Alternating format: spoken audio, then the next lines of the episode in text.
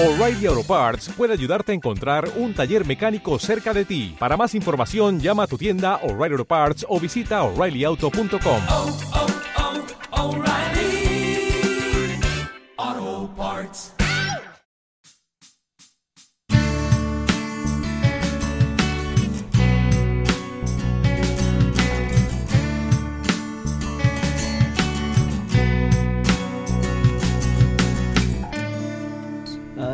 Bueno, muy buenos días, tardes, noches. A la hora que estén escuchando este dulce podcast, ya saben que como siempre, el saludo es mío y mi nombre no es Husky, pero ustedes llámenme Husky. Me encuentro el día de hoy, eh, pues ahora no solo con Sebas, sino con Jesus. ¿Qué tal? Es un placer. día de hoy. Es un placer estar aquí con ustedes. Este, el- me gusta mucho el podcast, ¿eh? Le decía a Nito que el podcast antepasado Ajá. eh, fue hasta, hasta ese entonces mi episodio favorito. No he terminado el que subieron esta semana, Sí. pero me está gustando bastante. El final está intenso. ¿Sí? ¿Cuál es Excelente. el antepasado? El de. Ay, no me acuerdo cuál era. Creo que fue el del metro. Ah, ya. Creo que, creo que fue ese, Ajá. no me acuerdo, pero creo que sí fue ese. Ok, ok. Una opinión interesante. No es de mis favoritos, pero... Ah, Fue cuando hablaron de Maverick, ya me acordé. Ah, ya. Entonces fue el de. Ah, no, no fue el de Blockbuster. Mm, No. creo que sí. Ah, bueno. Bueno, de, de igual forma, eh, les recordamos que esta es una colaboración con UNIAT. eh, entonces agradecemos a UNIAT por todo lo que nos brinda, por el espacio y todo Thank esto. you. Pueden checar sus redes, eh, se las vamos a estar poniendo en descripción si están en YouTube y así. Y pues, si no, búsquenlos ustedes, eh, es una gran escuela. Sí. Y pues bueno, comenzamos. Eh, ah, sí, se me olvidó. Tenemos cinco secciones. eh, este es el formato del podcast. Tenemos noticias, música, un tema controversial, controversial y o social, eh, cine o películas y alguna reflexión y o una anécdota. Esto se los digo por si alguna sección no les gusta o prefieren una que a otra, esperan una más que alguna otra. Pues le adelantan unos 12 minutitos, 13 minutitos y ya tienen su sección favorita. Así es. Pues nada. Empezamos con las noticias. Hoy tengo bastantes noticias. Este, a ver si. Bueno, la primera, eh, ganó el Cruz Azul. Mi equipo por fin campeón. Me acabo de enterar de que tenemos un Cruz Azulista. eh, Sí, ¿Qué se siente que tu equipo. No. ¿No habías visto una victoria del Cruz No, nunca, jamás, nunca. De hecho, un profesor mío este, me decía siempre en la... Nos poníamos a platicar de fútbol antes de que empezara la clase porque era la Claro. primera hora y siempre me decía, oye, ¿qué se siente jamás haber visto a tu equipo campeón? Yo así de, profesor, mira, nomás porque mi calificación depende de llevarme bien con usted, no le digo cosas inapropiadas. Pero, pero sí, o sea... Ah, o sea, me lo hace como burla. Ajá, lo dice como burla. Obviamente acá de juego, sin intenciones de ofender. Pero pues este, sí es como de, híjole, le estás picando un- una, una llaga que todavía no cicatriza. pero pues bueno, el domingo pasado cicatrizó. Y la neta, estoy muy contento. Qué, qué bonito momento para estar vivo, güey. Es más, la lucecita del micrófono que traigo es azul por el Cruz Azul. eso, obvio, todo es conceptual aquí. Sí, todo es conceptual. Ahora échenle bullying al Pumas, ellos llevan 10 años sin ganar. Y si te esperabas que ganaran, yo la neta pensaba que iba a ser...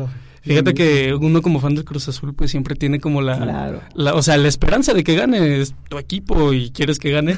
Pero yo, yo dije desde un principio, es el Cruz Azul. Hay un meme que vi que dice, ¿cómo le explico a este niño que me preguntó sobre el Cruz Azul que aunque el Cruz Azul vaya ganando 4-0, el Cruz Azul va perdiendo? Sí. Entonces yo estaba sí. escéptico y cuando metieron el primer gol fue como de, ya me lo esperaba, no me, no me sorprende. No dije nada, pero sí festejé muy, muy chido cuando, cuando ganó el Cruz Azul. Hablando Claro. de, de eso, hay, hay un meme que salió como por 2014 o 2012, no me acuerdo, que decía, ¿qué creen que pase primero? ¿Que DiCaprio gane el Oscar? ¿Que AMLO llegue a la presidencia o que el Cruz Azul quede campeón? Pues pasó en ese orden, güey. Eh, ajá, eh, literalmente. Y no, pues felicidades, o sea, sí ser una Muchísimas sensación gracias. muy chida que tu, pues que tu equipo gane después de tanto. Y aparte de que es un gran equipo, o sea, Sí. o sea, eh, es tanto un meme porque es de que final tras final es de que, ok, es un equipo finalista, o sea, siempre es un equipo finalista. Siempre Ajá. llegaban, ese, ese era el chiste, ¿no? Que llegaban a la final y siempre perdían Ajá, en la Ajá, final. la famosísima Cruz Azuleada. Sí. Exacto. Sí, en los últimos torneos la verdad es que siempre le fue muy bien. O perdían la semifinal como el, el año pasado o, o ya de plano en la final la Cruz Azuleada. Pero siempre estaban muy arriba. O sea, Ándale. ese- Sí, sí, sí. ¿A ti te gustan los deportes o el fútbol? Fíjate que no, no tanto. O sea, no, no me disgustan los deportes. Por ejemplo, eh, el tenis me gusta, pero O sea, así como de verlo o más como para jugar. ambos ¿Sí? es interesante. No, no estoy clavado ni nada. Por ejemplo, también la Fórmula 1 eh, me es muy interesante. Pero tampoco soy clavado, o sea, no tengo mucho tiempo como para ver deporte. Tú sí tienes vida social. No, no tengo vida social. Por eso Tengo tenemos mucha un escuela. podcast. Por eso. De hecho, casi toda la semana estoy editando el podcast, así que ya. mi vida es... ay. Pues queda muy bien, vale la pena. Sí, pues... Gracias. eh, muchas gracias. Sí, yo lo sé, yo lo Ajá, sé. Dice yo- creo No, que la- pero... La Ah. única vez, la única vez que yo veo así de que cualquier deporte en la tele o en cualquier lado es cuando es el mundial. ¿Sí? Y sí, o sea, cada cuatro años y nada más como dos partidos porque la Los de no- México. no aguanto. sí, los de México. Ah, no ok. aguanto. Es, está cool, o sea, sí, digo, mi familia tampoco es muy deportista, pero como que eh, tengo amigos que sí son muy futboleros y como de que de- ten- tenemos un grupo de la uni donde nada más, eh, casi casi nada más hablan cuando sus equipos van a jugar y que no, Ajá. tu equipo es Simón. Chivas, equipo chiquito y así, o sea, está como que padre el... Está chido como la sensación, ¿no? Ajá. Como que es como adrenalina de que vas perdiendo Claro. y luego va, puede cambiar y eso. Y a veces sí me gustaría como que ser aficionado porque como que siento que está, no sé, Ajá, muy... como que lo disfrutan mucho, Ajá, lo disfrutan disfruta. mucho, pero pues bueno, felicidades aquí en este Muchísimas caso. gracias. Ya, No. ya me crecí, voy a andar de sangrón todo el podcast. Así son todos los podcasters de una hora de temporada. Sí, así somos todos, no, no hay de otra. y tengo otra noticia de fútbol. Este, no sé si supieron que el, el, no sé cómo se llama el tipo. A lo mejor vieron la noticia, a lo mejor no. Pero está la posibilidad de que Club de Cuervos sea el equipo estatal de aquí. Bueno, el equipo local de San Luis. Sí. ¿Eso no era una serie? Eh, es, bueno, era una o sea, ¿es un equipo real? No. Pero está la posibilidad de que... Es que supone que el creador del Club de Cuervos compró el... El nombre. eh, compró, está comprando al Atlético San Luis. Ah, ok. ok. Ujú. Él y varios socios. Ay, pero no está, en manches. dis- está en discusión el de que, ok, y si le ponemos Club de Cuervos. Se está muy extraño. ¿Tú has visto esa serie? No. ¿Tú, Es- Husky? Sí. Sí, y si está chida, es que yo tampoco la he visto. Está muy cool. Bueno, yo la veía con mi familia y vimos la noticia y fue de que, oye, qué cool. O sea, Creo que estaría Ajá. chido. O sea, estaría como gracioso, pero... creo que ahí sí como que ya me volvería, no aficionado, pero sí diría, ah, pues mi equipo, ¿sabes? O sea, ¿quieren cambiar el nombre de Atlético San Luis? Ajá. Sí, mira, lo que pasa es Va a haber gente que... que no le va a gustar. No, eso. pero mira, es que siempre pasa con el San Luis. Lo que ha pasado con San Luis históricamente es que siempre le va mal en los torneos. De hecho, ni siquiera estaba en primera división. Subió apenas hace unos 3, Sí. 4 años, me Subió parece. No me acuerdo poco. bien. El chiste es que le fue muy mal en el torneo. Entonces, tiene que pagar el San Luis una, no es una multa, pero a los equipos que les va mal en la liga, creo que el último lugar, o desciende o tienen que pagar una multa para quedarse en la primera división. Entonces, esta vez creo que por el COVID no puede descender de liga, entonces tenía que pagar una multa millonaria. Y los dueños del equipo, que eran los del Atlético Madrid, dijeron, o sea, no sale más caro tener este equipo, no estamos ganando dinero, ahora tenemos que pagar una multa, y vendieron al equipo. Y ahora, el, como bien lo dijo Husky, el que lo compró, se me fue ahorita el apellido, lo- es muy... Este, Extravagante. Es, es muy extravagante su apellido, pero es un, es un publicista y él es productor de Club de Cuervos y él como tal es dueño del nombre de Club de Cuervos.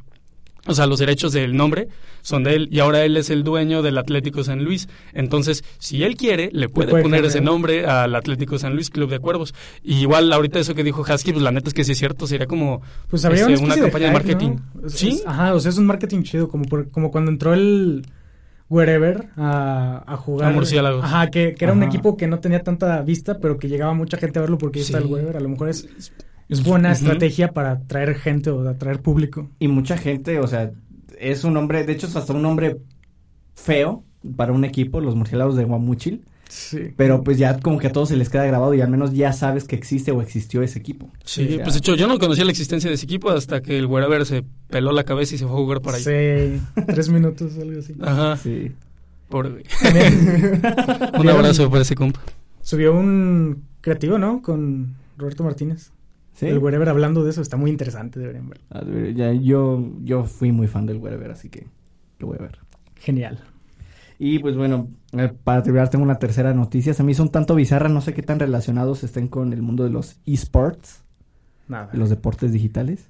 Ah, no, Bueno, se supone que son torneos donde eh, se juegan juegos competitivos como League of Legends, Fortnite, este, Call of Duty. Todo normal, pues este son videojuegos competitivos. aquí pues la noticia, y pues se me hizo raro como tocarlo, es que eh, va a haber un torneo de esports de Microsoft Excel. O sea, ¿Cómo como es gente experta en Excel Ajá. va a competir en un torneo para ver, pues sí, como en ¿Quién una copa, en ajá, para ver quién es el mejor Excelero, no sé cómo se le llama. ¿Sabes a qué me recuerda eso? Vi- ¿Vieron la película de... ¿Cómo se llamaba? Red Social.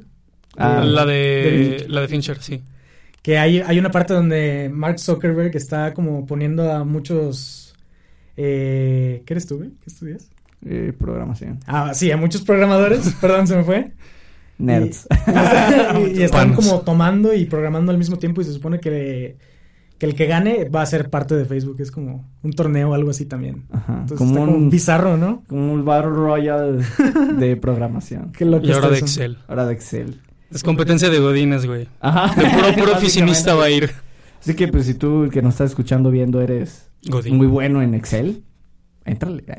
Debería. No sé si hay convocatoria, solo vi la noticia para... Qué raro está eso. Está cool, se me hace Pues sí, fresco. debería haber espacio para todos. Pero qué, qué onda de todas formas. Próximamente eh, competencia de FL. Ay, De- no sé. para que se meta nuestro amigo. Chidos temas. ¿Quieres dar tu, tu dato curioso que no alcanzaste a dar en... Ah, sí, es que me acordaste después, ya es que me dijo que se llama Cruda de Podcast. Este, tengo entendido que en el primer año de la serie de Club de Cuervos se vendieron más camisetas de Club de Cuervos que de los principales clubes de la Liga MX. O sea, de que Club de Cuervos vendió más camisetas que el América, que el Cruz Azul, que Chivas, que son como los que más venden. Qué loco. Sí, está súper loco. Club de pues, bueno. Cuervos es el Rocky Balboa del fútbol. Ándale. Pero, bueno, eso fue el dato. Para nuestro tema de música, bueno, eh, pues se preguntarán por qué invitamos específicamente a Jesus. Teníamos la idea de invitar a personas que estén relacionadas con temas artísticos y Jesus tiene, como ya dijimos en algún episodio anterior, un proyecto llamado Portales. Entonces, este, mi tema de música es hacerle unas preguntas acerca de su tema, Portales, y ya después vamos a platicar de otras cosas. Yo no sabía que esto iba a pasar, estoy nervioso. Sí sabía. Está mintiendo. bueno, eh, ¿nos quieres contar algo antes de, de qué va? Este, pues sí, fíjate que. eh, bueno, tú estás un poquito más al tanto porque casi siempre te platico ese tipo de cosas, pero bueno, Husky no, entonces voy a mirar a Husky cuando hable. Genial. ¿Te das de cuenta que este, este proyecto es algo que ya traigo en mente desde hace pues bastante tiempo, desde que Nito y yo estábamos en una banda? Este, como que hubo un, hubo un choque como de ideas, güey, en el sentido de que a lo mejor Diego quería una cosa, Nito otra, y este Luis, que era el bajista, quería otra. Y siento que cuando estábamos en esa banda yo no pude, y creo que ninguno pudo, como que en general explayarse totalmente con lo que de verdad quería hacer. Claro. Entonces en 2019 fue cuando dijimos como, no, pues sabes que yo creo que por lo sano mejor cortamos aquí. Ella todo súper bien. Y cada quien se fue con sus proyectos, Nito con Sebasonset, este, Luis con su banda. Y yo empecé este proyecto que se llama Portales. Eh, y la verdad es que estoy muy, muy contento de cómo se han dado las cosas. Sí. Porque, porque estoy muy orgulloso de cómo va saliendo todo. No sé si ya hayas escuchado la, la canción que sé qué. No, Este, luego, No. luego se la pasas para que la escuche. Este, La ponemos en la descripción para que todos la la. Va, escuchen. para que todos lo Va, escuchen. la ¿eh? escuchan, por favor. este. Eh, y pues estoy muy, muy, muy ilusionado ahorita con esto porque estoy haciendo un montón de cosas. De hecho, el viernes 11 saco otra canción. Ese día también toco. Eh, también toca, toca Nito. Así es. Bueno, Sebas, perdón, es que yo le digo Nito. Breve contexto. Este. Pasa en contexto. Pasen contexto, por favor. Y ya es una onda como de pop, alternative rock, más o menos. Este, está cool, me gusta. Estoy orgulloso. Es como mi bebé, güey. Sí. Así de que lo ves creciendo y es como estoy orgulloso de Está ti. como Yo- más, más liberador. Bueno, no sé si a ti te ha pasado, pero a mí me gusta más tener un proyecto de solista que una banda. En el sentido de que es, es más como. O sea, tienes más libertad, obviamente. Pero yo lo, yo lo tengo como una forma de, de liberarme y de, y de poder decir lo que yo quiera sin limitaciones. Y pues en una banda no se da tanto eso. Sí, menos en la banda que teníamos. Sí, ya sé, estaba un poquito tóxico eso, esa, esa onda. Sí. Este, no, pero sí, lo que dices es muy cierto, porque como es más personal, pues tienes más libertades de hacer lo que tú quieras. Este, inclusive, no sé, cosas que a lo mejor serían muy personales como para compartir directamente con alguien más, pues no lo necesitas hacer, hacer ahorita, entonces. Sí. Está chido, o sea, está bastante, además de que pues haces lo que se te da la gana, entonces está chido. Pero siento que también tiene sus contras, güey. ¿Sí? Porque, por ejemplo, para tocar en vivo, Ocupas pues, o sea, ocupas muchísima producción, muchos músicos y generalmente en una banda, pues, lo que haces es, ah, te divides la chamba, ¿no? Exacto. O sea, todos tienen que trabajar y aquí, pues, Sí. no. Ajá, quieres tú orquestando Exactamente, una orquestando serie de todo. músicos que... pues. Sí. Pero igual... Pero pues igual eso te da como más libertad, ¿no? Bueno, yo, por ejemplo, en mi caso, eh, que sí he llegado como a tener bandas, este... eh, incluso al momento de tocar es como de que también hay guerras de egos, este... Sí, eso es, cosas que... eso es lo peor. Y cuando pues eres tú solo es de que, ok, pues tú eres mi músico, pero pues sabes que el proyecto soy yo. O sea, Ajá. ¿Sabes? Pu- puede sonar un poco ególatra, pero a final de cuentas, pues artísticamente te trae como que esa paz de decir, ok, pues este, no somos todos contra todos a veces, o sea, soy yo contra yo mismo. Sí. Fíjate que a, a lo, lo que a mí me gusta es, por ejemplo, yo tengo el proyecto de solista, ¿no? Y pues cuando hago las canciones y las compongo y las produzco todo, yo, pues yo, es yo solo, así, Claro. todo, todo lo que sale de ahí es mío. Pero cuando las vamos a tocar en vivo, yo a mi banda, yo les digo que pueden, que tienen la libertad creativa de hacer lo que quieran mientras pues queda con la canción, ¿no? Claro. De que un saludo a Yaya, Richie y Mariana. Pues saludos a todos aquellos. ahí. Y sí, entonces, este, pues siento que eso está más chido porque eh, hay algunas canciones que me gustan más cómo suenan en vivo que como las grabé yo. Claro. Y pues es como explorar esos dos lados y a mí me encanta así como, como sale. Y lo, eh, bueno, a mí en mi caso, pues con Husky yo antes eh, tenía un proyecto con mi hermano.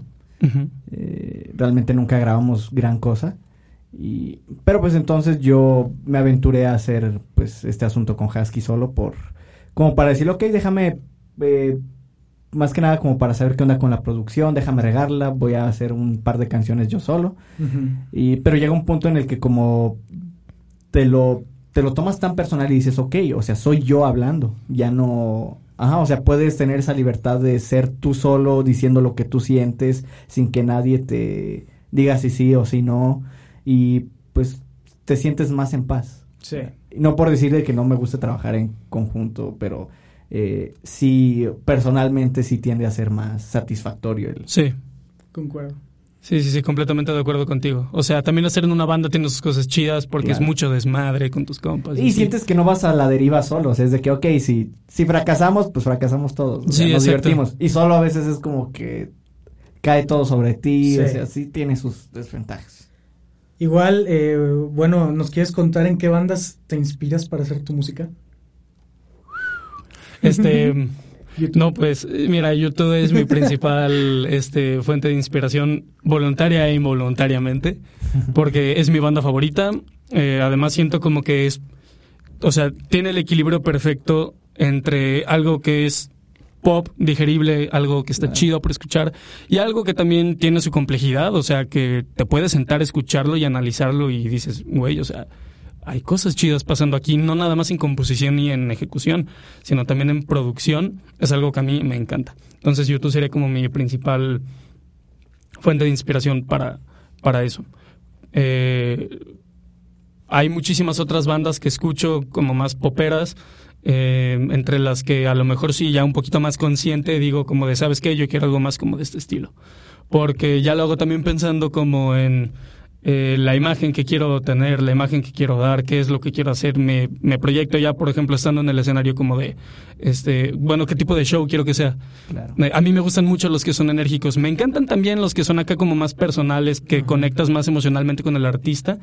Pero también me gusta el desmadre, o sea, poder brincar, este, gritar, hacer cosas en el escenario y ponerte a bailar. Entonces también por ese lado, pues más Entonces vas, vas más por ese lado que por el lado más tranquilo o más emocional. Sí, de hecho, ahorita en un, en un EP que tengo pensado sacar, este, dos canciones son muy tranquilas, todas las demás son muy movidas, son muy, este, muy dinámicas, por así decirlo. Y yo creo que esa es mi tirada. Bandas, o sea, como, no sé, desde Arctic Monkeys, en 1975, eh, Tudor Cinema Club, yo creo que es otra banda que me ha influenciado mucho estos últimos años. Ese nombre está bien chido. Sí, ya sé, está bien padre, güey. Y además la banda es genial. O sea, siento que deberían de escucharlos más. Si no conocen a Tudor Cinema Club, escúchenlos. Y entonces, al ser tu música como más enérgica o más movida, eh, ¿en qué inspiras tus letras? ¿Son más como situaciones personales o, o sueles tomar como, como historias ajenas, como lo suelen hacer algunos cantantes, o cómo está eso. Fíjate que trato de hacer un poquito de todo. Por ejemplo, hay una canción eh, de este EP que les comento que, que quiero sacar, que se llama No queda nada. Yo creo que es la, es la canción más personal de estas cinco canciones, porque literalmente esa la escribí un día que me sentía muy mal por una situación personal. No podía dormir y ya llevaba como tres horas este, sin, sin poderme jetear. Y fue como de, no sé, em- empezaron a salir las ideas en mi cabeza. Eh, en ese momento levanté la lira que tenía al lado, me puse a tocar algo y así salió la canción como muy personal, ¿sabes? Sí. Pero también hay otras que a lo mejor estoy practicando, ensayando y sale algo acá medio funky, gracioso, divertido. Y primero compongo la, la música y luego digo, bueno, ¿a qué me suena? Ah, o sea, ¿de, de qué puede sonar? O sea, te, te basas en la... Para hacer la letra, ¿te basas en la música normalmente? Mm, A veces. En el ejemplo anterior que te, que te menciono, primero hice la letra. Ah, ok. Y luego traté de como que plasmar los sentimientos que me producía esa letra en música. Ya, ya. Pero puede ser en viceversa. Y también he hecho eso de que me baso en una experiencia ajena como para, como para escribir algo que a lo mejor yo no he experimentado, pero creo que es un tema que a lo mejor le hace falta visibilidad o que simplemente es, Está ah, es, es- es- es material que puede explotarse. Ya, Claro. ¿cómo ves? No, pues excelente y pues eh, eh, qué bueno que existan proyectos pues tan honestos, tan, tan buenos. Eh, creo que a veces San Luis, digo, no peca de no tenerlos, pero a veces eh, no se exploran demasiado. Fíjate que yo pienso que San Luis tiene mucha variedad de proyectos. Sí, Confío. tenemos desde proyectos de cumbia buenísimos, desde proyectos de rock, desde proyectos eh, pues más pop rockeros. Pues sí, creo que tenemos bastante, pero pues bueno, eh, aquí lo importante o lo destacable es poder dar difusión y poder eh, adentrarnos un poquito más a fondo a lo que eres como artista y como concepto, para que pues no sé, a la gente le pueda interesar un poquito más. Y nada, que se dé una vuelta a escuchar portales. Así es, escuchen portales. Por favor. Se los- pues bueno, eh, te regresamos después de esta pausa comercial. Vamos con nuestro segundo tema de música. No sé por qué me siento hoy un poco más cansado de lo normal, pero Sí. Está bien, está bien, es parte de... es parte de... Y eso que ca- casi no he estado hablando. Digo, o sea, ya se divide en tres. Sí, la ya plática, es Pero me siento un poco me- más drenado. Pero bueno. ¿Estás bien, Diego? ¿Todo bien? Si ven que se convierte en zombie, le ponen seguro a la puerta. Sí, lo noté. Sí. No lo tiene seguro. bueno, ¿qué piensan ustedes de... Bueno, hace poco salió la... Una nueva canción de Bad Bunny. No... Yo sé que a Sebas no le agrada demasiado, realmente no es el tema hablar de la canción. Pero pues se me ocurrió un tema que digo, ok, se puede abarcar un tanto interesante. Que es como el... No, no es tanto la apropiación cultural, sino del... el- la incursión de artistas en a lo mejor cosas que como que no... Pudieran no competirles ¿Te refieres al- a la parte anime que a la parte anime en japonés que cantó Bad Bunny. Que Sí. digo, pues está bien, realmente pues X. Pero por ejemplo me quedé pensando como en artistas como, como BTS, que no cantan en coreano realmente, sino que cantan en inglés. Me quedé pensando en Maluma, que se fue a grabar un disco completamente en Jamaica y pues bueno, eh, abarca ritmos y temáticas jamaiquinas. Y pues quería ver, no sé qué opinan, hasta qué punto es normal o hasta qué punto sienten que está cool y hasta qué punto se siente como... Pues yo no creo que esté mal, o sea, para nada. No está mal. Porque no creo, primero no creo que sea apropiación cultural, No, no, no, digo... no- porque son, son solo recursos, o sea, no es, no es como que se vista así todos los días, y aunque se vistiera así todos los días, no importa. Eh, no sé si, no, es, no sé si estoy de acuerdo o no con el término de apropiación No, cultural. no, no, y te digo, no es el tema, no vamos a hablar de apropiación. No, Este, ¿cómo era? Sobrepasa nuestras expectativas y no. ¿Cómo? No me acordaron meme de eso, Ah. pero bueno, no importa. no sé. Igual yo, yo pienso que está chido. O sea, en el caso de BTS es como... Lo hacen más como para... Pues el, el inglés es el lenguaje más hablado del Ah, claro, mundo es para abarcar más. Sí, más o sea, público, más espacio, menos impuestos. El coreano solamente se abarca en Corea del Sur. Corea del Norte también, pero pues digo, na- no hay mercado en Corea del Norte. Evidentemente. O sea, es- estás hablando de que si cantas en coreano solamente vas a cantar en tu... pues Sí, tienes tu en- nicho. En, en tu país chiquito. Creo que Corea tiene el mismo tamaño de San Luis Potosí, así que... Que aún así, bueno, este Corea del Sur exporta muchísima música, o sea, es cierto lo que dices, pero yo creo que ya el idioma, por lo menos en la música, deja de ser un problema, ¿no? Digo, hay gente, no sé, no sé si tus papás hablan inglés, pues, escuchan música en inglés, casi la misma música y pues no la conocen. Yo creo que por ese lado no hay problema. Sí, bueno, por ejemplo, el, Gam, el Gangnam Style este, estaba 100% en, en coreano y nadie tuvo problema con bailarlo. y Sí tenía cantarlo. partes en inglés, ¿no? No. No. Quizá tenía Como, tecnicismos como, ajá, frasecitas. como aquí pequeñitas. decir hotel, pues hotel no es una palabra en español, pero no hay otra palabra Tribago. para decir. Tenía que ser el chiste, perdón. chiste muerto. Nació muerto. Nació muerto, pero Pues no sé, no creo, no creo que sea que esté mal en ningún sentido. Pues, ¿tú qué pensaste de la canción de Bad Bunny? se me hizo como...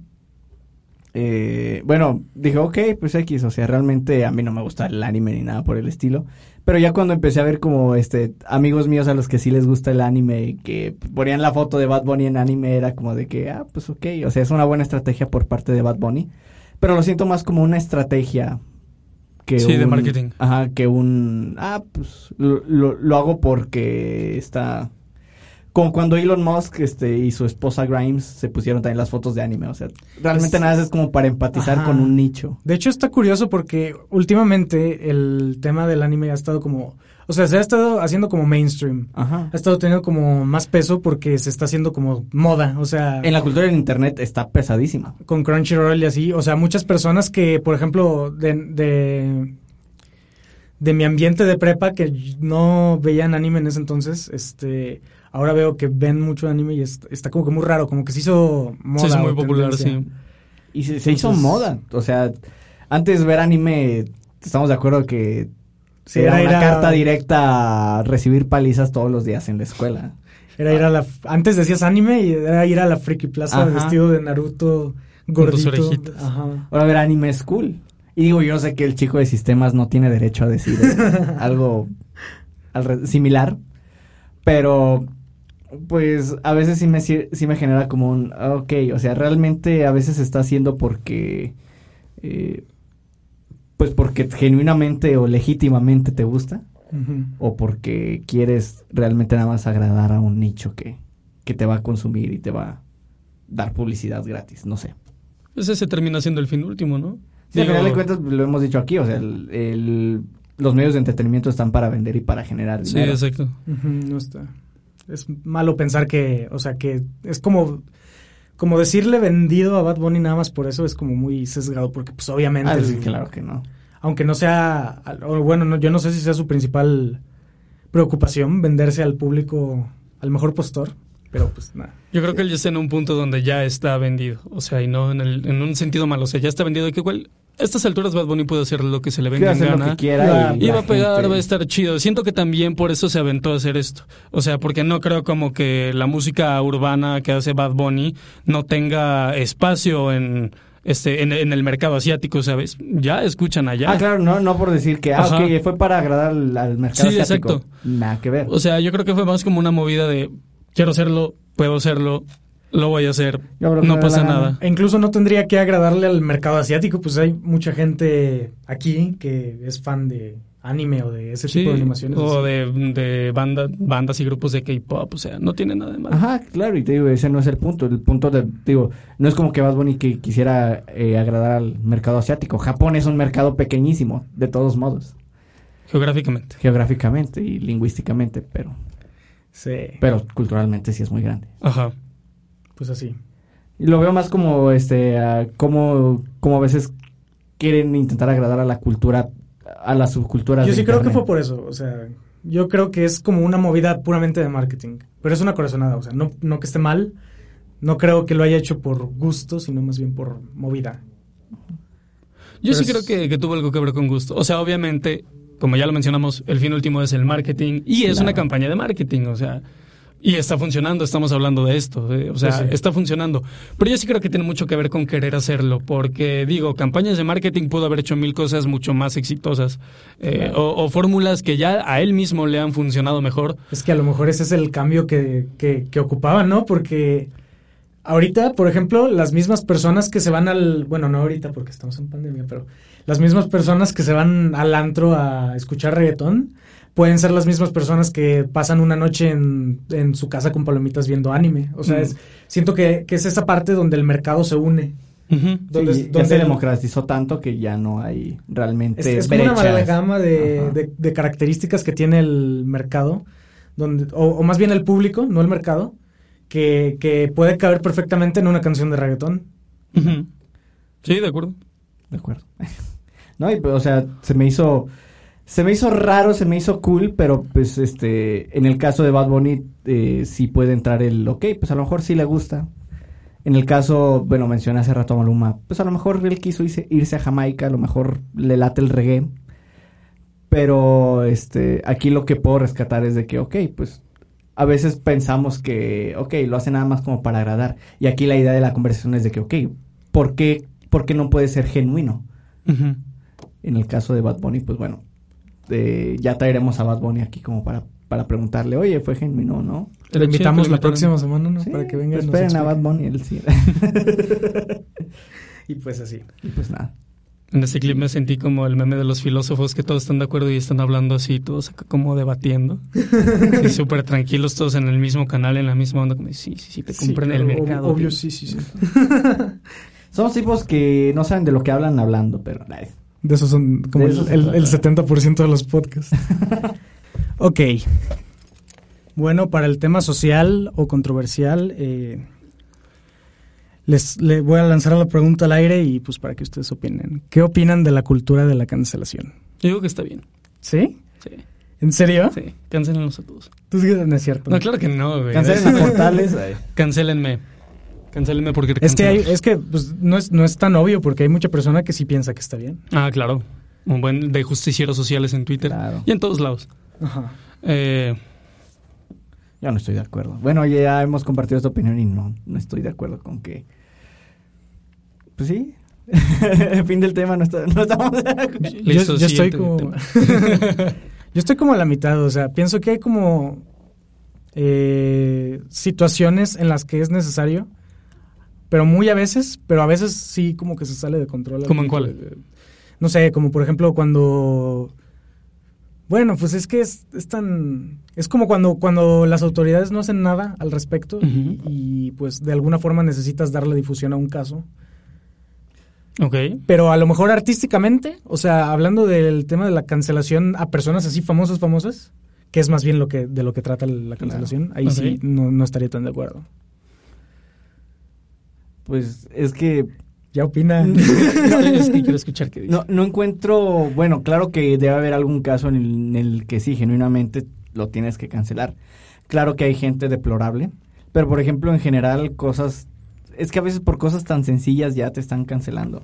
Por cosas que hiciste hace 10 años, por cosas Esa es que- otra, o sea, no puedes, ¿cómo, cómo decían? No puedes juzgar el- la ignorancia del pasado con la sabiduría del presente o algo así.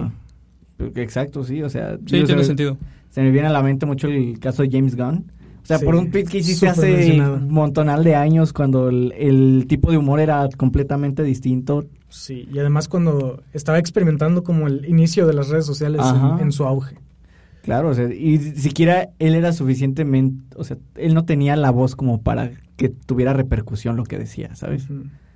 Si ahorita no la tiene tampoco, o sea, antes cuando era un don nadie tuiteando nada más, es, es como si ahorita Husky pusiera algo en Twitter, nadie lo va a pelar, o sea, no es como... Se hace famoso en 10 años y ya cancelado. Ajá, ya, cancelado porque...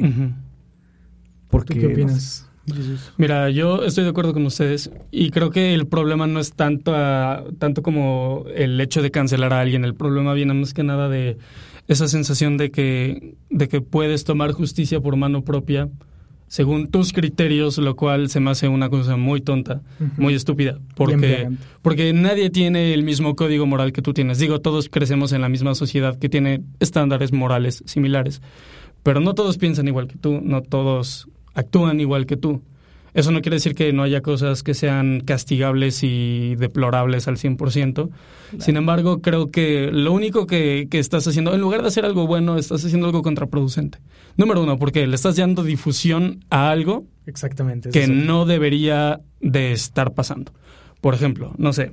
mm, el primer ejemplo que se me viene a la mente es Donald Trump. Donald Trump es una persona con unas características muy definidas. El güey es misógino, es machista, el güey es xenofóbico, este, se ha aventado comentarios muy feos de minorías, de la comunidad LGBT, de muchísimas cosas. ¿Y qué es lo que pasa cuando Donald Trump dice algo cuestionable y la gente en Twitter lo empieza a funar? Le estás dando difusión y ¿qué termina pasando? Donald Trump no es el único que piensa así. Claro. Donald Trump es un síntoma de una enfermedad que le pega a todas las sociedades en general. Donald Trump no es el culpable de que en Estados Unidos exista una sensación de este de odio o de este de coraje en contra de las personas, no sé, por ejemplo, de los inmigrantes. Donald Trump no es el culpable, él es un síntoma de esa enfermedad. ¿Y qué es lo que pasa? Estás haciendo que ese mensaje llegue a más personas y que digan, yo me identifico con este güey.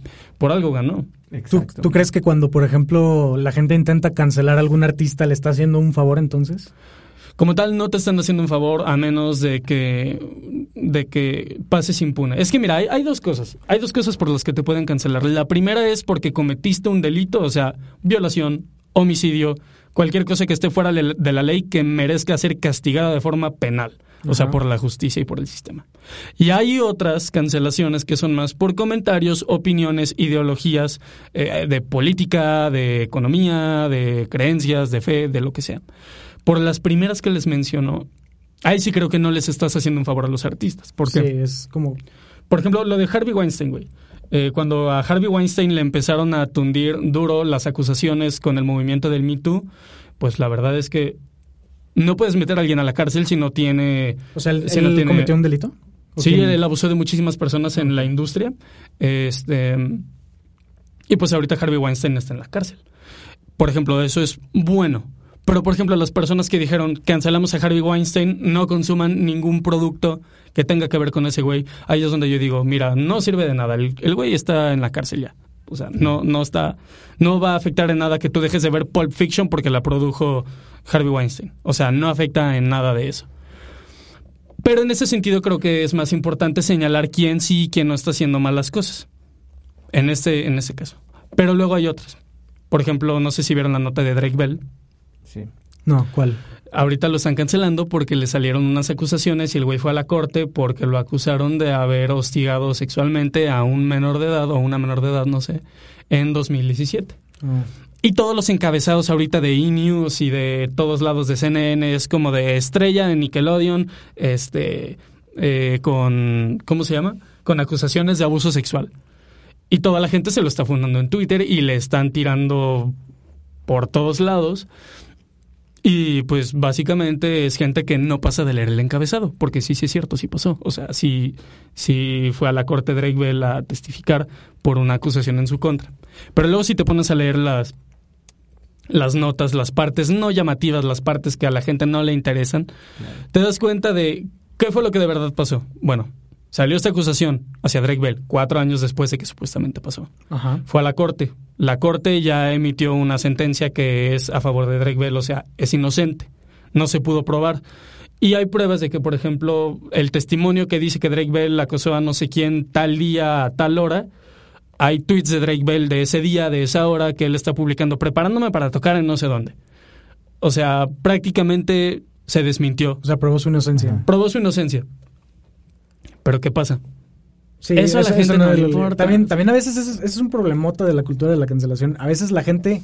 La gente solo quiere ver arder al mundo. Exacto, a veces. no es, no es como que la gente tenga ganas de, de justicia, a veces la gente tiene ganas de... De sangre. sí, ajá, hacer de- cacería de brujas, güey, literalmente. exacto. Exacto. Y otra cosa de, de la que les quería mencionar, una cosa es cancelar este al- a la persona y otra cosa es cancelar como su producto, su arte. ¿Ustedes qué opinan de eso? Pues hemos, lo hemos hablado el episodio pasado. O sea, es como su su de que pues, pues si no está en la cárcel todos dejen de consumir y eso es lo contraproducente en lo que mencionabas al principio de que si si tú haces como como un, un tuit o cualquier cosa de que tal artista hizo tal cosa o sea tal artista cometió un homicidio y por eso dejen de escuchar su música lo de tal artista cometió un homicidio va a sonar bastante y eso es la, la promoción y luego abajo va a salir la foto del artista entonces va a haber más gente que conozca al artista entonces más mayor publicidad o sea, como tal, el arte del- de, de ese sujeto no se va a ver afectado, o el producto que. Más la imagen que él genere es la que se va a ver afectada. O bueno, al menos eso es lo que yo pienso. Yo sigo sin estar de acuerdo porque, O sea, con no poder separar al arte del artista. Obviamente es personal. Si yo, no sé, me entero de que un artista que idolatro mucho es un pedófilo o es un asesino, si yo personalmente y por mis convicciones digo, sabes que yo no me puedo sentir a gusto consumiendo lo que hace este güey, está, Claro, bien, está bien. es legítimo, es perfecto. Pero hay mucha gente que cancela sin saber por qué. Hay gente que nada más se sube al tren y hace lo que la demás gente está haciendo. Justo como Derek Bell. como con Justo con lo, con lo de Drake Bell que te digo que pasa eso. Pero, por ejemplo, si de verdad tuviéramos que cancelar a todos los artistas y a sus obras por ser malas personas, no han cancelado a Van Gogh. Michael Jackson sigue siendo uno de los artistas más queridos en la historia Cierto. de la música. Y creo que ahí viene otro problema. Que no es culpa de los que cometen los crímenes o de los que hacen cosas cuestionables, sino es culpa de nosotros por idealizarlos. Nosotros creemos que porque idolatramos lo que hace, no sé, Marilyn Manson, Debe ser una porque persona perfecta. él debe ser una persona perfecta y su moralidad, su código moral debe ser el mismo que el de nosotros. Claro que no, no va a ser así. O sea, no puedes esperar eso, no puedes idealizar a una persona y luego te vienes enterando de que Marilyn Manson este, es un acosador sexual, es un abusador. Y te sientes decepcionado. Número uno, no deberías decepcionarte, deberías de enojarte, sí, pero no decepcionarte porque tú eres quien idealizó al- a la persona. Y esto lo digo de dientes para afuera, no porque tenga chuecos los dientes, sino porque yo idolatro a muchas personas este, y los tengo aquí en un pedestal, pero siento que ese es el problema, es que idealizamos mucho y tenemos acá como dioses a figuras que no deberíamos de También tener puede ser muy... dioses. Ah, perdón, Ah, adelante. Este, y también a veces nos sentimos culpables porque, ay, este, ¿cómo es- pude estar tanto tiempo escuchando a tal artista? No es tu culpa, o sea, nadie Exacto. sabía que... Sí, no sabías, o sea, exacto. simplemente no tendrías por qué sentirte mal si, si lo escuchabas antes y si lo quieres seguir escuchando como tú dices o no, no hay ningún problema, o sea... O incluso es hasta contraproducente porque, eh, de nuevo, eh, por ejemplo, como tú decías, ¿qué tal que, que la gente intenta cancelar a Van Gogh o así? Es como te perderías de un gran avance en el arte o, por ejemplo, yo como estudiante de cine, de que qué tal que alguien intenta cancelar a Woody Allen por o sea, o sea, no, no tendríamos como Woody Allen hizo un gran aporte a la comedia en forma de cine Ajá. de en, en su momento y entonces sería como un retroceso Sería como para el arte a lo mejor mucha persona no lo entiende porque pues es lo mismo a, a lo mejor no significa demasiado para las personas pero pues sí Sí, influye mucho. Fíjate que ya le, ya le tienes que cortar. Eh, tenemos todavía unos segundillos. Ah, no, Tú dale. No, porque me iba a explayar un poquito. el tuyo no se corta Ah, bueno, ahí les voy. No, mira, otra cosa por la que yo no estoy de acuerdo con la cancelación es porque a veces no deberías de cancelar a la persona que está haciendo y está diciendo las cosas. Porque muchas veces es nada más porque no estás de acuerdo con lo que están diciendo. Y se me viene a la mente el caso de... ¿Han visto de Mandalorian? sí No. ¿No?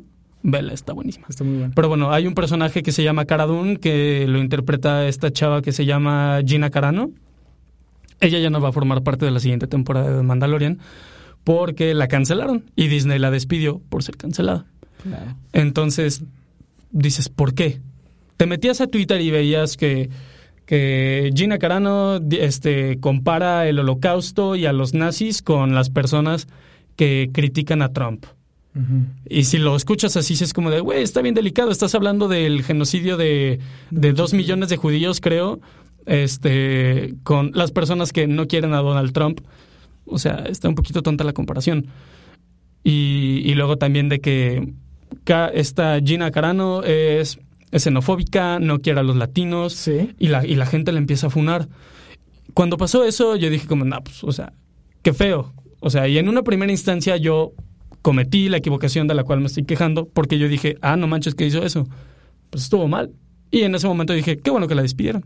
Pero luego ya me puse a investigar más y la cosa no fue así. Hace cuenta que ella, como cualquier otra persona, tiene un criterio propio, tiene, tiene Claro. ideologías propias y ella es simpatizante del Republican Party en Estados Unidos. Ya, eso es un tema de política, pero bueno, ella tiene su convicción política. Y, y ella estaba a favor de Donald Trump. O sea, ella dijo varias veces que, que ella pensaba votar por Donald Trump. Y es como de, ¿qué tiene de malo? Digo, no vimos ahora que fueron las elecciones en Estados Unidos a un montón de gente, de artistas, de celebridades, este, poniendo fotos con Joe Biden o apoyando a Joe Biden o incitando a la gente de que vayan y, y voten por el este por los demócratas y por Joe Biden, porque ahí no está mal. Y luego las acusaciones de que ella era xenofóbica y que era supremacista blanca, vienen únicamente porque expresó que está de acuerdo con Donald Trump. Y fue muy ambigua, ni siquiera dijo en qué, a lo mejor le gusta su política económica, o a lo mejor le gusta este como eh, no sé, alguna otra política pública este, de Donald Trump, porque quien diga que fue un mal presidente en todo, está queriendo tapar el sol con un dedo. O sea, hay matices, no es blanco y negro, no es bueno y malo, hay un Sí, espectro la política completo. no tendría por qué ser el lado oscuro y la fuerza. Exacto, ¿no? Y todo, o sea, todo. Buena referencia, mira. Y Disney, Disney es muy cuidadoso, no sé si decirlo así, pero es muy como quisquilloso con esos asuntos. Disney se la pasa despidiendo gente por, que la- por cancelaciones y así. Sí, por ese tipo de cosas. Y todavía de Disney lo entiendo más, porque es una corporación que tiene que proteger sus intereses. Y si la gente está funando a esta chava, y si la gente dice, yo ya no voy a ver tu producto, si no la despides, pues ¿qué va a hacer Disney? Claro. La va a despedir. Claro. Todavía ahí lo acepto. Y si había gente amenazando con no ver Mandalorian por eso. Sí, había gente diciendo, nosotros no queremos tener una supremacista blanca y no vamos a ver nada que tenga que ver con ella. Este, porque luego eh, lo que pasó ahí es que pues la gente empezó a creerse todas estas cosas que decían Sí. y la cancelaron. Es Por similar tener- a lo de Drake Bell. Es similar, ¿no? Es- tiene una, una fundamental diferencia. La de Drake Bell, la acusación falsa o cierta, es una acusación de un delito sexual. Ujú. Tener tu ideología Bueno, política sí es cierto, eso, ni siquiera es un crimen. eso no es un crimen, o sea, significa que si tú eres panista, automáticamente eres un, eh, no sé, un, un burgués este, que oprime Sí, a, la, claro. a la clase baja. No, No, no está chido. Si votas por el PRI, eres un ladrón. No. Si votas por Morena, eres un tonto. No, o sea, no tiene nada que... no tiene... No, no, no, lo digo en buen plan, Diego. Lo, es que lo- lo bueno es que las elecciones ya pasaron porque... Sí, ya pasaron. bueno, igual, este, en ese sentido, eh, por ejemplo, por más que Disney tenga, bueno, no, es que tiene sus intereses como empresa y, y no, no puedes culpar a Disney por querer, o sea, total, no, no está obligado a, a tener que mantener a sus actores nada más por... Por compromiso con Ajá, ellos. exacto. Y, y- y si es los, son los intereses de Disney, pues está perfecto. ¿Y sabes dónde está? Bueno, ¿saben dónde está más peligrosa el asunto? ¿Dónde? A veces... es de que, ok, vamos a cancelar, por ejemplo, a Drake Bell. Este, o pongamos... Pues sí, cancelaron a Drake Bell. Eh, una persona no puede decir, oye, es que ya leí bien y este, es que no fue así. O sea, no, es que tienes que estar en contra de eso. Este, a veces es de que, ok, a veces uno no puede opinar a favor del cancelado. Porque en el caso de esta chava es de que, ok, yo me informé bien, o sea, realmente no está tal persona. No, es que tienes que estar en contra de ella porque, porque todos estamos en contra de ella ya. Sí, exacto. Y es, es donde siento que es más peligrosa aún la, la cultura de la cancelación porque te obligan a... Y ha tenido mucha fuerza últimamente esa cultura. Sí. Y creo que va creciendo, ¿no? Todavía va Sí. a adquirir más fuerza. Si nos quieren cancelar de una vez. ay. Por favor, háganlo de una vez. Ok, amigos, después de toda la conversación que tuvieron tú y Diego, que fue muy larga, seguimos con el podcast y les traigo... Eh, Ah, bueno, cierto, es que- tenemos un podcast. Se me olvidó. ¿Cómo lo estaban grabando lo que estuvimos diciendo? Oro. Bueno, para el tema de cine le traigo un tema de antaño que estoy seguro que tú conoces, pero no sé si Husky lo conozca. ¿Viste la película de Nuevo Orden Creo que no. de Michel Franco? Ay, sí, la conozco. Sí, pero- ¿sabes de qué va? Ajá. Ok, entonces no nada vi. más. Quería ver primero, ¿qué opinan de esa película? ¿Creen que es racista? Ah, No, bueno, bien, no, habías- no, me habías no- platicado, ¿no? Aquí en el podcast de esta No película. recuerdo. A lo mejor sí. Es que tengo muy presente el nombre del director. Sí, Michel Franco. Yo creo que es un tema más clasista. Clasista, ¿verdad? No- Pero no como tal, yo no diría que la película lo es. Porque son películas completamente diferentes, pero más o menos la temática se podría comparar con, con las de La Purga. O sea, no se trata de lo mismo, pero es, un, es una película en la que en la trama eh, la clase privilegiada ve, Ajá, ve amenazados su privilegio por un movimiento social perpetrado por las personas de clase baja. Tengo un, una, o sea, eh, creo que, para empezar, yo creo que es una mala película. Malísimo. Y fuera, fuera de todo eso, hablando de, de las, ¿cómo se llama? De las implicaciones sociales que tiene, yo creo que todo está bien, no hay ningún problema, es el punto de vista del director hasta que en el tráiler subió eh, un anuncio, o sea, como en las partes que decía una película que retrata una realidad no muy lejana.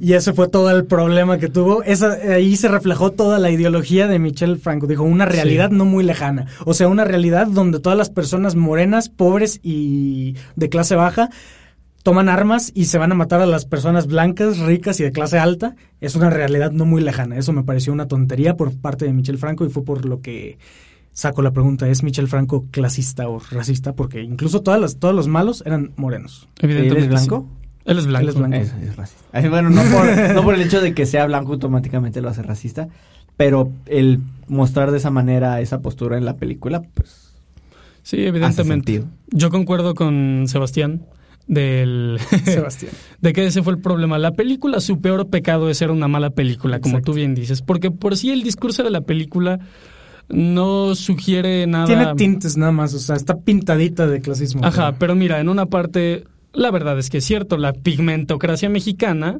este, pues es un problema que de verdad existe Ajá. y por eso la mayoría de las personas blancas son las personas adineradas y la mayoría La de las personas, este, este, de clase media o clase baja son morenos. ¿Por qué? Porque la, pigmento- la pigmentocracia es un problema que de verdad existe en México. Claro. Prendan la tele en un canal nacional, o sea, Televisa, TV Azteca, prendan la tele. Sí, también estoy al tanto de eso. Y vean esto. ¿Cuántas personas blancas hay en lo que están viendo? ¿Cuántas personas morenas Bastantes, hay? y además hay may- mayor población de personas morenas en México Sí.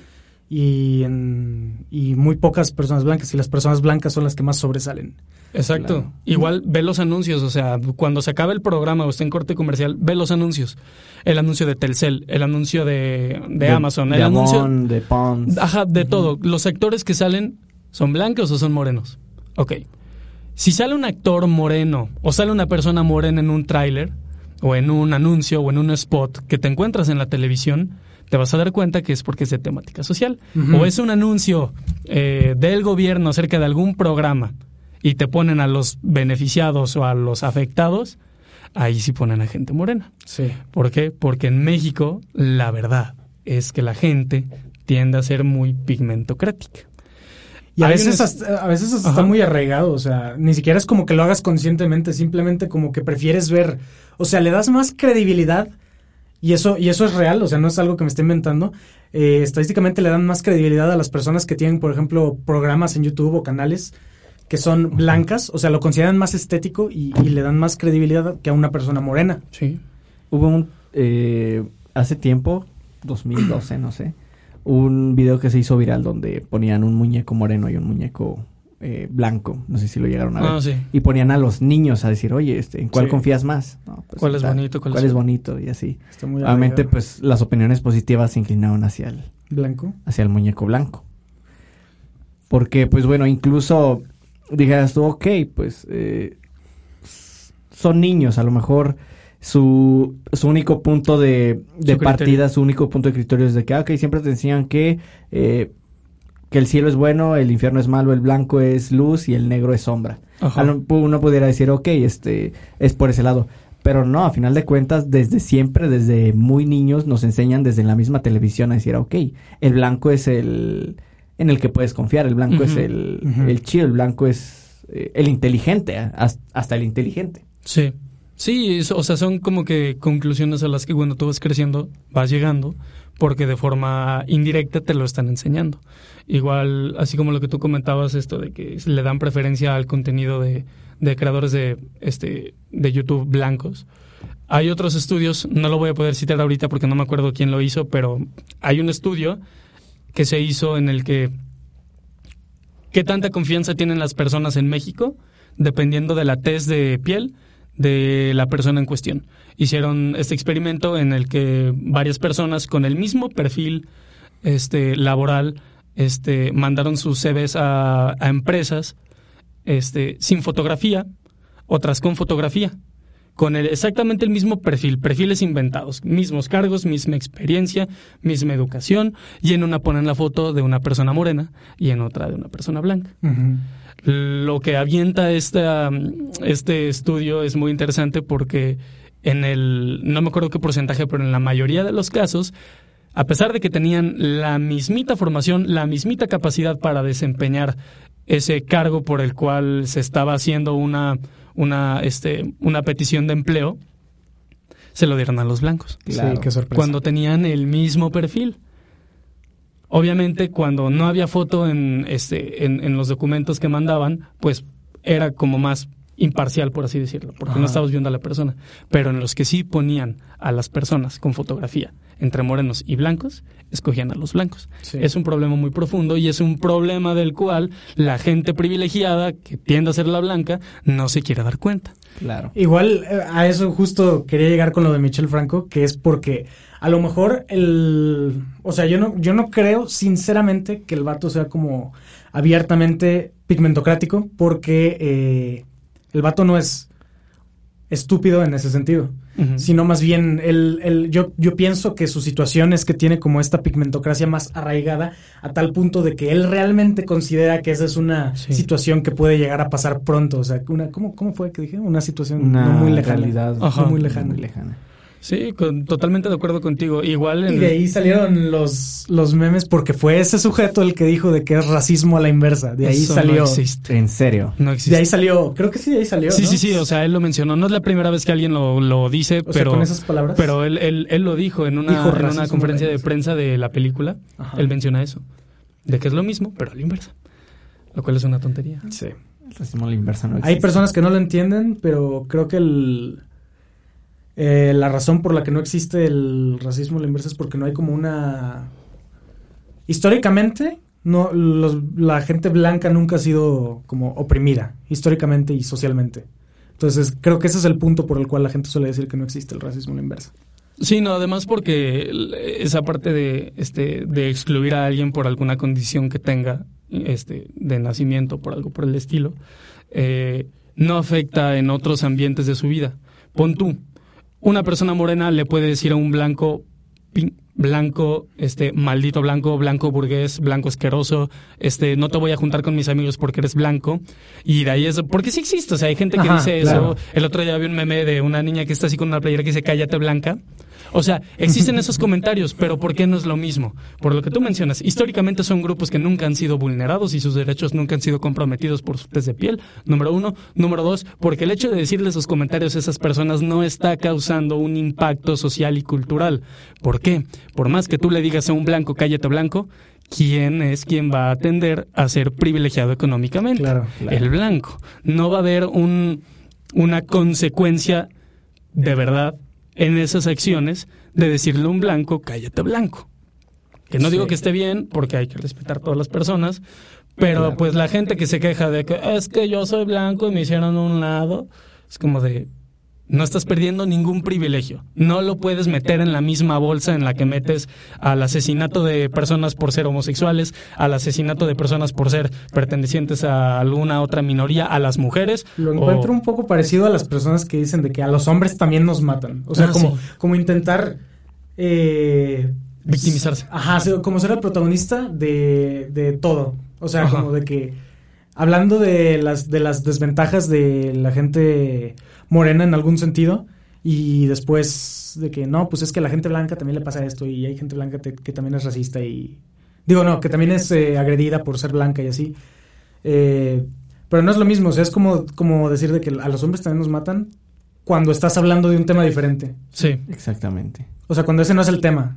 Y es, y es mucho lo que hace Michel Franco a pesar de que su película es basura.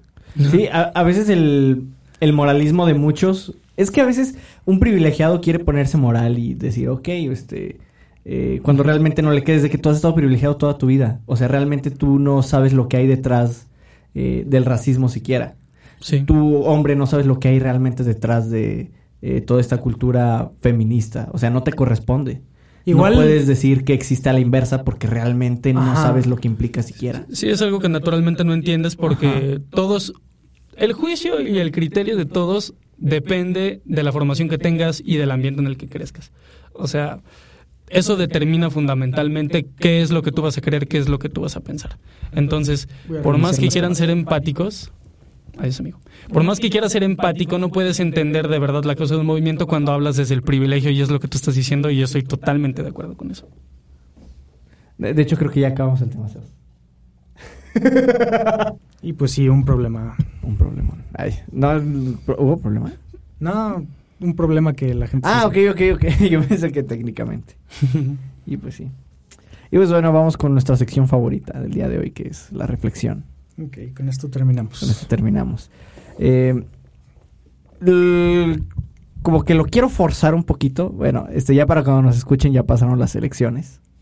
Eh, no tiene como que nada que ver con política, pero mm, pero retomando el tema del Cruz Azul, eh, se me hizo como muy bonito este, pues sí, como toda esta fiesta de, ok, 25 años fueron. 23, 23 y medio. 23 y medio, bueno, mi edad, literalmente. Eh, 23 años en los que, pues bueno, quedas en finales o quedas muy cerca y no lo logras, pero bueno, finalmente, pues, eh, lo logras. Cuando, por ejemplo, ganó Andrés Manuel, eh, yo le dediqué un post, o sea, yo no soy real, este, Aquí simpatizante. no apoyamos a ningún Aquí partido no, político. no apoyamos un partido y ahí lo dije. sí, Yo tengo otros datos. Jesús tiene otros. Incluso ahí dije, ok, este, independientemente de que pueda simpatizar o no con el señor, sí me conmueve, sí me conmovió mucho el hecho de que, ok, después de haberlo intentado tantos años, pues finalmente lo logró. Hayan sido cuales hayan sido sus intenciones, pues X. Pero en ese momento a mí me conmovió el hecho de que, ok, lo intentaste tantas veces y pues bueno, ya fue la buena Se te hizo. se te hizo.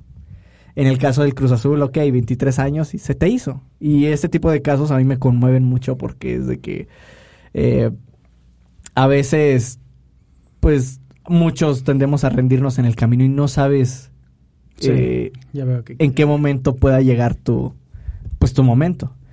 Hay un meme, eh, no sé si lo, a lo mejor lo han visto, donde está un señor cavando. Y, y está a punto de llegar a donde están los diamantes Ah, sí. y se rinde eh, tantito antes. Sí. Y es donde digo, ok, o sea, siempre puedes esforzarte un poco más, siempre puedes eh, echarle ganas un- una liga más, siempre puedes, bueno, no voy a decir postularte otro, otras elecciones más porque... Sí. eh, El chiste es no rendirte. El y creo que no ayuda mucho cuando te gusta lo que haces. O sea, si, si lo que haces es lo que realmente amas y lo que realmente te gusta, pues no vas a tener problema con no rendirte porque es lo que estás disfrutando. O sea, estás disfrutando el camino, no solo el, el destino. ah, claro. Y así. Pero pues a veces el camino puede ser feo, a veces el camino puede... Puedes amar el camino, pero a veces el camino Sí, a veces- tiende a ser tedioso. Sí, claro, como... Pero Sí. el chiste es de que eh, una, una vez, hablando con un, con un amigo, me decía, no, es que pues he tenido muchos problemas. Digo, ok, o sea, me he encontrado en tu situación. Solamente te puedo decir, aguanta un poquito más. Con que aguantes un tantito más. Ese tantito más es, es, es la brecha entre el me voy a rendir y el lo voy a lograr. Sí. Y sí, pues... totalmente de acuerdo contigo. Y pues bueno, creo que, que con esto quería cerrar. Eh, esperen un tantito más. Un poco. No se rindan. Buena reflexión. No sé si quieran agregar algo al respecto. Estoy muy de acuerdo con lo que dijiste, amigo. Este, para las personas que a lo mejor se puedan sentir identificados con esto que Husky está diciendo, pues tómenlo como una señal de que no se den por vencidos. Sí, sí, es como, como dice el meme, si estabas buscando una señal, es esta. Esta es la señal. Y pues nada, entonces con esto terminamos. Eh, no sin antes recordarle que es, a todos ustedes que esta es una colaboración con UNIAT y que, pues, ¿qué más recordamos normalmente al final del podcast? Eh, que nos sigan en nuestras redes sociales. Ah, bueno, un pequeño paréntesis. El, el podcast está por terminar su primera temporada. Va a sonar como de que, ah, este, ustedes se rindieron en el episodio. 10. No, nos vamos a tomar una pausa de temporada. sí, así nada más con, es con como- todas las temporadas va a ser así. no- Así va no- a suceder. Pero síganos en nuestras redes sociales. Yo estoy como arroba catetos, arroba cellardoor, eh, entre puntos. Am cellardoor, Así entre es, puntos. Y arroba Jesus. se persinan cuando lo escriben. No, este, Arroba a mí me encuentran en Instagram como Jesús García Cortés y en mi proyecto musical como Portales MX Oficial. Sí, y en Twitter como Gechuge. y arroba Jerry Jerry Berg que en siempre nos ayuda Aquí en el audio. Y pues bueno, de parte de todo el equipo de Una Hora de Temporalidad y de Jesus. Muchas gracias por venir. Jesus. Gracias por invitarme, me la puse Siempre bien que chido. escucho Jesus me acuerdo de Kanye West. pero- Jesus, de hecho, en Instagram así tengo escrito Jesus. Ajá, como el... Ajá, Ah, como, como Kanye. Es el mejor disco de la de... Bueno. Cuéntanos, ¿te gustó venir? ¿Volverías o ya Sí, es la última sí. vez que vienes? No, mira, si la próxima vez este que me invitan me vuelven a pagar, pues obviamente sí vengo, porque pues, por, por eso nos esperamos tanto en juntar todo el Sí, presupuesto sí, para sí. poder pagarle. sí, por eso vine hasta este capítulo. Pero no, sí, este ya fuera de juegos me la pasé muy chido y ahí cuando gusten, si son Claro. mis posibilidades, Un honor tenerte. me encantaría venir a platicar con ustedes. El honor es mío, Gracias. gracias. Y pues, ¿algo que agregar, Sebas? Nada. No, pues yo agradecido con todos ustedes. Y pues, nada. Cerramos episodio 8. Sí. Corte.